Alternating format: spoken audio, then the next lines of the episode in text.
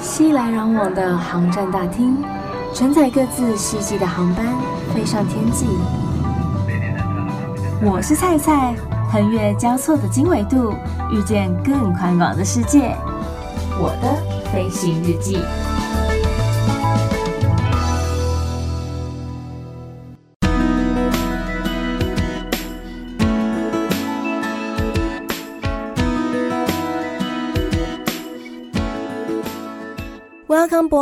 欢迎收听我的飞行日记，我是空姐菜菜。大家放假有没有看一些电影呢？前阵子菜看了一部电影，叫做《寄生上流》，是一部呃韩国所制造的电影。我认真觉得台湾在翻译片名上面实在是非常的文雅啦，因为你知道这部片呢，在香港的名字叫做《上流寄生族》。然后在中国的名字实在是有够难听的，叫做寄生虫啦。所以听到台湾的名字叫做寄生上流的时候，好像好听很多耶。那这一部韩国的片子呢，它主要是以一个黑色幽默的方式来描写出一部惊悚的剧情片。其实我会注意到这一部片呢，是因为生活啊狗狗的前主持人森林有在他的粉丝专业上面讲到了这一部片子，然后后来又发现说，原来这一部片呢、是由他们的国民影帝宋康昊领衔主演的。之前就有看过他演的一部电影，叫做《我只是个计程车司机》，当时就有被他的演技有点小小的惊讶到，因为。他演得很自然，但是又可以把观众的一个注意力，然后情绪带入其中。所以后来朋友在邀约要去看这部电影的时候，我二话不说就说好啊，来走约时间这样。看完之后呢，其实心有戚戚焉。当然有钱好办事，但是没钱也不可以作恶多端，然后或是说呃攀附名贵等等之类的。像是说，他当中有一句台词嘛，如果我有钱，我也会很善良。你不觉得这句话就很有它的含义吗？可或许这就是有钱人家跟一般人家的想法上面的差别。但是我会觉得说，看完这一部片，我的心得是。你不能因为自己的钱不够多就苟且偷生，然后用尽各种的诡计去想各式各样奇怪的方式，甚至是卑劣的方式，然后想要去享受上流人的生活。因为这样子一个贪婪的心态会让你越来越失控，然后到最后做出一些不可挽回的错误。看完这部片，我最后的心得是。虽然说你今天寄生上流，你可以得到一时的荣华富贵，但是那并不是一辈子的。然后我们也应该珍惜当下我们所拥有的，并且努力上进的去争取更好的生活，而不是用这种投机取巧的方法。那为什么今天一开头会先来讲电影呢？一定是跟今天的节目有关系呀。其实啊，大家平常休息时间的时候，都会来看看电影，放松一下心情。组员们也不例外。可是啊，组员们特别喜欢在东南亚看电影，尤其是马来西亚。可是绝对不是因为马来西亚的荧幕特别大，或是说它的厅比较宽敞。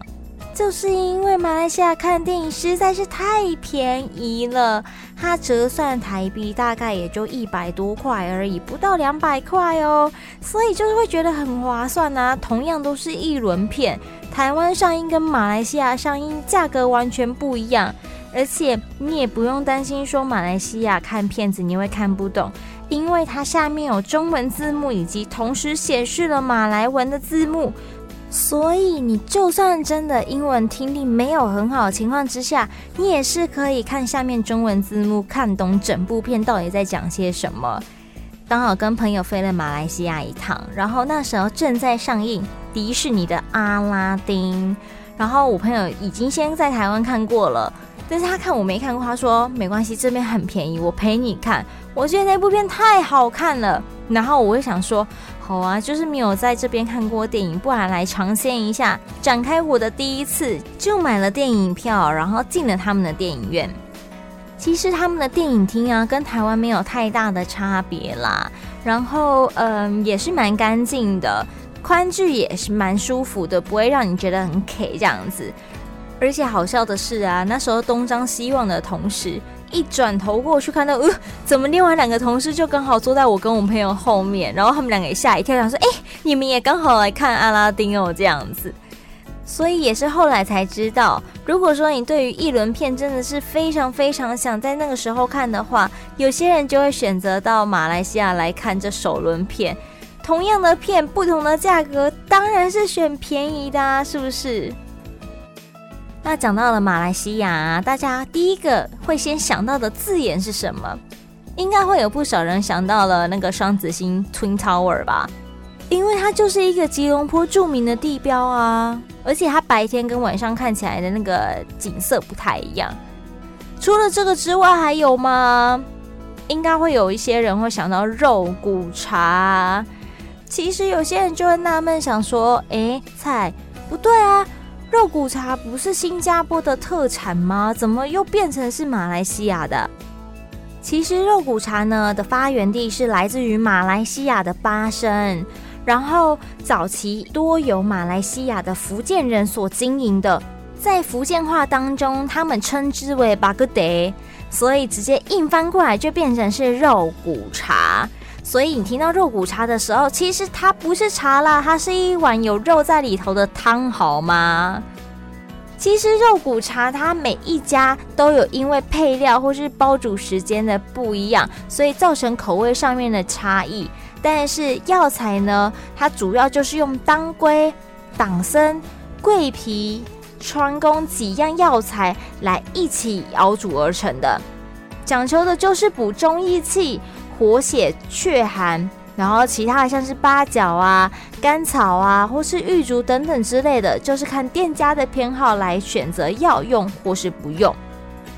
除了中药材呢，汤底也会有另外的配料以及调味料。在马来西亚，他们的肉骨茶会放黑酱油在里头，因为他们觉得说用黑酱油可以使猪肉的色泽透亮，然后比较漂亮，大家觉得会比较美味，所以他们甚至视黑酱油为肉骨茶的灵魂。这也是为什么马来西亚的肉骨茶，它的汤色色泽是比较黑黑暗暗的那一种颜色。相较于新加坡的肉骨茶，它的汤色色泽就比较清淡一点，所以有人就会说马来西亚的肉骨茶是走黑派啦，因为汤色是黑的，然后新加坡走的是白派。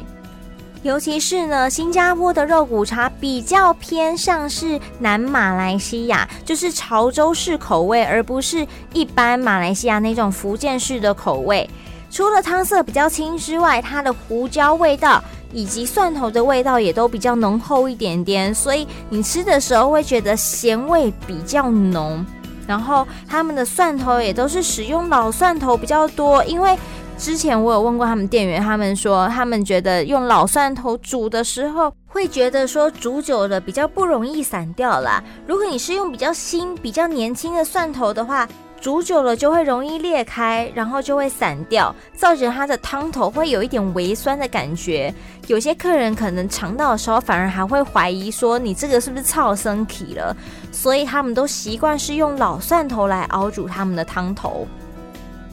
不过虽然说啊，肉骨茶有分福建式的以及潮州式的，可是真的就是来自于这两个地方发源而起，然后带来马来西亚发扬光大的吗？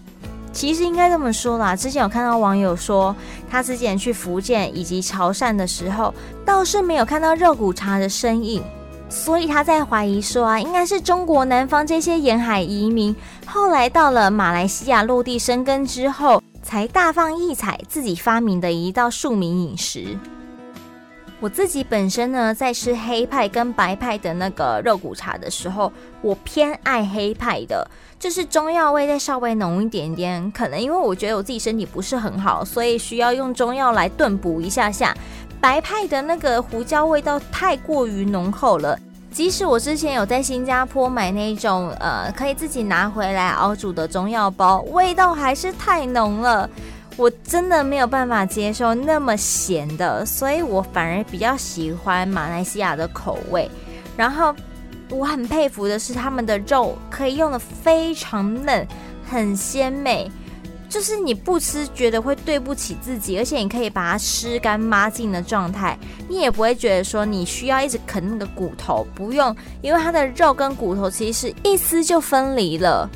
而且你在吃的时候还可以加一点点蒜蓉来提味，你会觉得特别的鲜美。这也难怪，不论我每次在新加坡还是马来西亚吃肉骨茶的时候，都可以碰到满满的人群，因为这难能可贵的美食，真的只有在新加坡还有马来西亚才有啊，台湾就很少见了，除非你去买药炖排骨。但是我觉得台湾的药炖排骨中间的排骨就没有那么的软烂，反而咔嗒，肉质比较没有那么的鲜美。所以到了新马地区啊，可千万不可以错过这一道美食哦。除了肉骨茶是到了马来西亚一定必吃的美食之外，还有哪些也是到了马来西亚我自己很喜欢吃的呢？有一个东西叫做 Roti Tissue，印度高塔脆饼。它虽然叫 tissue，但它不是真的面纸。虽然说我也不知道它为什么用这个词啦。但是呢，它的外形长得像一顶高高的巫师帽，真的是很高，高到你一定会跟它拍照，觉得太神奇了。师傅是怎么弄起来的啊？它其实就是用面饼皮呢，去把它先煎过了之后，然后再慢慢的把它卷起来，一圈一圈，要非常的小心翼翼，因为一怕一个不小心，它就整个脆勾勾糯起啊这样。然后它再卷起来之后，它还会再加上糖粉以及炼乳在其中，所以吃起来会有点脆脆的，然后甜甜的味道，非常的可口，而且很刷脆。一个不小心吃太多就很容易发胖啊！但是真的太好吃了。可是这好像真的不是这么这么的好找诶，似乎要在一些印度餐厅才有可能看到这一道料理。不过我觉得很值得。然后你在吃之前还可以看到这些煎饼师傅在用那一团团的面团表演着他们纯熟的技巧。哎，那真的是要练过的好吗？你看他在那边煎，然后还要抛，然后还要卷，还要弄，这真的不是一下子就可以学会的功夫。上次我飞马来西亚的时候，有特别在我们饭店的餐厅点了这一道料理，我有把它的过程录制下来。虽然说它的帽子小小一顶，没有办法弄得很大顶，但也因为空间有限的关系。不过没关系，大概让大家可以知道一下说制造的过程是怎么回事。欢迎到菜菜的脸书粉丝专业，请搜寻我是菜菜，欢迎登机。我是菜菜，欢迎登机欣赏这一段嗯制作 Roti Tissue 印度高塔脆饼的影片呐、啊。我记得第一次吃的时候啊，还有沾咖喱，然后一些比较咸的酱料。听说他们最普遍的吃法就是配着素咖喱，或是其他口味的咖喱，像是鸡啊或是鱼啊之类的，甚至是马来辣酱一起吃。但总之，他们的吃法就是可咸可甜，有咸有甜，你就是选择你自己想要吃的方式，不管哪一种都很好吃啦！我的口水都要滴下来了，好怀念那个味道哦。那也怕大家在吃这个脆饼的时候，觉得有点干口，有点渴。这个时候，你就可以来点一杯印度拉茶，因为 Roti t i s s u 是属于印度的料理嘛，所以我们也要来喝一下印度的饮料啊。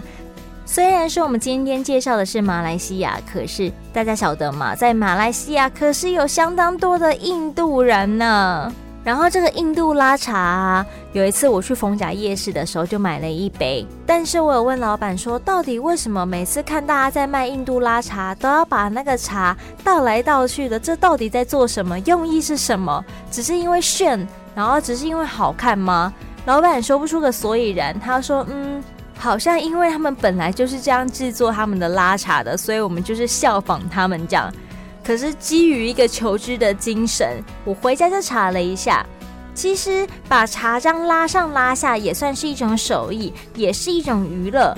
因为印度拉茶的做法呢，就是把茶还有炼乳或是淡奶，使用两个容器，从某一个高度，然后把茶反复来回混合，有拉的一个动作，可能他们觉得这样才会比较均匀。然后听说拉茶的动作是可以使这个茶的味道变得更香更浓，也因为这样子，印度拉茶后来来到了世界各地之后，也都采用同样的方式来制作，希望保有它原本的样貌以及原来的味道。大家用这杯印度拉茶配上我们的印度高塔脆饼 Roti Tissue，有没有尝到其中美妙的滋味呢？不能再印度下去了。明明今天讲的是马来西亚，不然到时候听节目的人中间听起来想说：“哎，天哪，猜错乱是不是？一下子印度了，一下又马来西亚的。”其实马来西亚有两大饮品是相当受欢迎的。第一种就是国民饮品美露，这个是不管是大人小朋友都好喜欢呢，喝起来又香又浓，连我自己都好爱哦。